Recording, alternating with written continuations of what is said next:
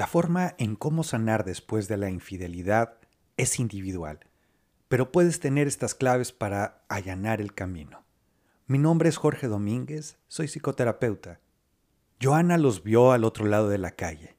Aquella mujer alta y morena no solo tomaba por el brazo a su marido, le besaba con pasión sin pudor alguno. Al fin, sus sospechas estaban confirmando. Antonio le estaba siendo infiel. Consternada, volvió a la casa, dio de comer a los niños, los puso a dormir y se metió a bañar. En la ducha lloró sin consuelo. Luego se metió muy enfadada y con ganas de golpearlo en cuanto lo vio. Antonio juró que aquella mujer no significaba nada, que solo había estado algunos días y que ella le había besado. Sin embargo, más tarde confesaría, ante la insistencia de Joana, que llevaban juntos ya algunos meses, que se veían a escondidas en el departamento de ella y que aún no tenía claro si estaban enamorados. Joana le pidió que saliera de su dormitorio, que esa noche debía dormir en otro lugar. Luego del frente golpe a causa de esta confesión de infidelidad, Joana se sentía devastada. Sin embargo, había mucho que pensar, pues estaba de por medio sus hijos, la hipoteca, qué le iba a decir a la familia. Obviamente, en este caso, la historia de juntos o de ambos estaba terminando. Tomar una decisión no era fácil, pues además estaban sus sentimientos que habían trascendido esos años en que habían sido compañeros de vida. La infidelidad se ha considerado como el hecho de que uno o ambos miembros de la pareja tengan relaciones sexuales con otra persona fuera de esta. Sin embargo, se ha empleado últimamente la definición teniendo en cuenta cuando otros hechos que constituyen también la infidelidad se muestran, como son las relaciones emocionales y románticas con otra persona que no es la pareja. Igualmente, con el advenimiento de la tecnología, podemos considerarlo infidelidad el entablar relaciones permanentes con otras personas a través de métodos virtuales.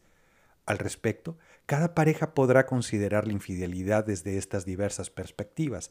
Lo que realmente subyace es la herida de una infidelidad en el hecho de que esta es una relación secreta. Ello implica una traición, obviamente a lo pactado de manera tácita, lo que rompe la confianza necesaria y básica en la relación de pareja. Ante la infidelidad y pérdida de confianza, el sufrimiento emocional es enorme, la persona traicionada se sentirá con rabia, sensación del ridículo, depresión, ansiedad, victimización. Muchos autores consideran que los efectos de la infidelidad pueden ser tan profundos que se asemejan a los que se presentan en el trastorno de estrés postraumático. Esto es, trastorno de sueños, irritabilidad con ataques de ira, hipervigilancia para asegurarse que no se presente de nuevo la situación traumática, exagerada respuesta al susto, reacción fisiológica exagerada ante estímulos que recuerden la traición. Y aunque no se cumple a cabalidad los síntomas del trastorno de estrés postraumático, puede experimentarse así de intensa, consecuencias similares. Las emociones que siente el traicionado suele ser una reacción al daño que se ha experimentado, rompiendo el vínculo esencial en que se basa la pareja, el traicionado ha perdido el cimiento que le hacía permanecer seguro y el apoyo que le brindaba su relación de pareja. Ante ello se evalúa el continuar o romper la relación. Obviamente, a través de la psicoterapia de pareja, ambos involucrados pueden evaluar las condiciones en las que se encuentra la relación, considerar las condiciones en las que se dio la infidelidad, el número de ocasiones y las personas en las que se estuvo eh, en esta relación. Al respecto, se tendrá que tener en cuenta las primeras reacciones, luego del descubrimiento de la infidelidad, para poder canalizarlas de forma adecuada y evitar más daños en la pareja, así como la intensidad de las heridas de las emociones que éstas se hayan generado. Este panorama también podría definir si la ruptura es inminente o queda abierta la posibilidad de continuar juntos. No aceptar el sufrimiento causado por la infidelidad puede llevar a una escalada de emociones que pueden convertirse en algo destructivo. Es por ello que es importante trabajar en la aceptación de esas emociones, abrirse a sentirlas sin defenderse para poder seguir con la vida. Este trabajo no puede hacerse sin analizar profundamente qué es lo que significa la relación para esta persona y cuáles son los valores sobre los que ella ha construido la pareja y considerarse vulnerables. Ya sea que la pareja continúe unida o se separe, quien se ha visto traicionado o traicionada deberá de trabajar en la reconciliación. Este se basa en un camino de conducta de la voluntad destructiva hacia quien ha sido infiel, hacia una conducta constructiva y sanadora. Por supuesto, la reconciliación implica la adecuada gestión de emociones y asumir las conductas positivas frente a quien ha sido o ha traicionado. Reconciliar es también un acto de valentía, porque el, el que las personas dejemos a un lado ese rencor que carcome y del que somos cautivos para aceptar lo sucedido y permitirnos avanzar, nos lleva a un acto de desapego que incluso puede contener el amor. La reconciliación puede ser también una reestructuración del yo, un camino psicológico donde reparamos daños y emociones negativas para hallar poco a poco la paz interior. Igualmente, la psicología del reconocimiento y la reconciliación plantea que no estamos obligados a aceptar los valores y pensamientos de quien hizo el daño, ni a entenderlo. Tampoco es encontrar justificaciones a nuestro sufrimiento ni renunciar a la dignidad.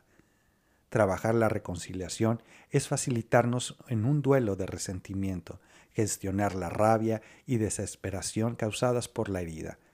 Para ello es necesario dejar de odiar a quien hizo daño.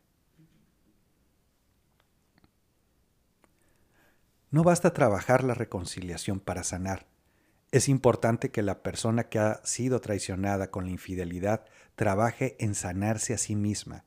Aquí comienza el trabajo con uno mismo e implica también el auto perdón, el no culparse por la traición. Redimensionar la situación. Hay que comenzar con evaluar las circunstancias en las que se produjo la traición. No culparse, en ocasiones quien vive una infidelidad se siente tentado por la culpa y el flagelo del reproche. No se debe de asumir la responsabilidad que le corresponde al otro. Es importante ser bueno con uno mismo, dejar el autoperdón y ser autocompasivo. No evadir la situación. Como todo proceso de pérdida, que en este caso es la confianza de la relación, se puede atravesar por la negación. Estacionarse, negar lo sucedido o evadirlo no permite avanzar.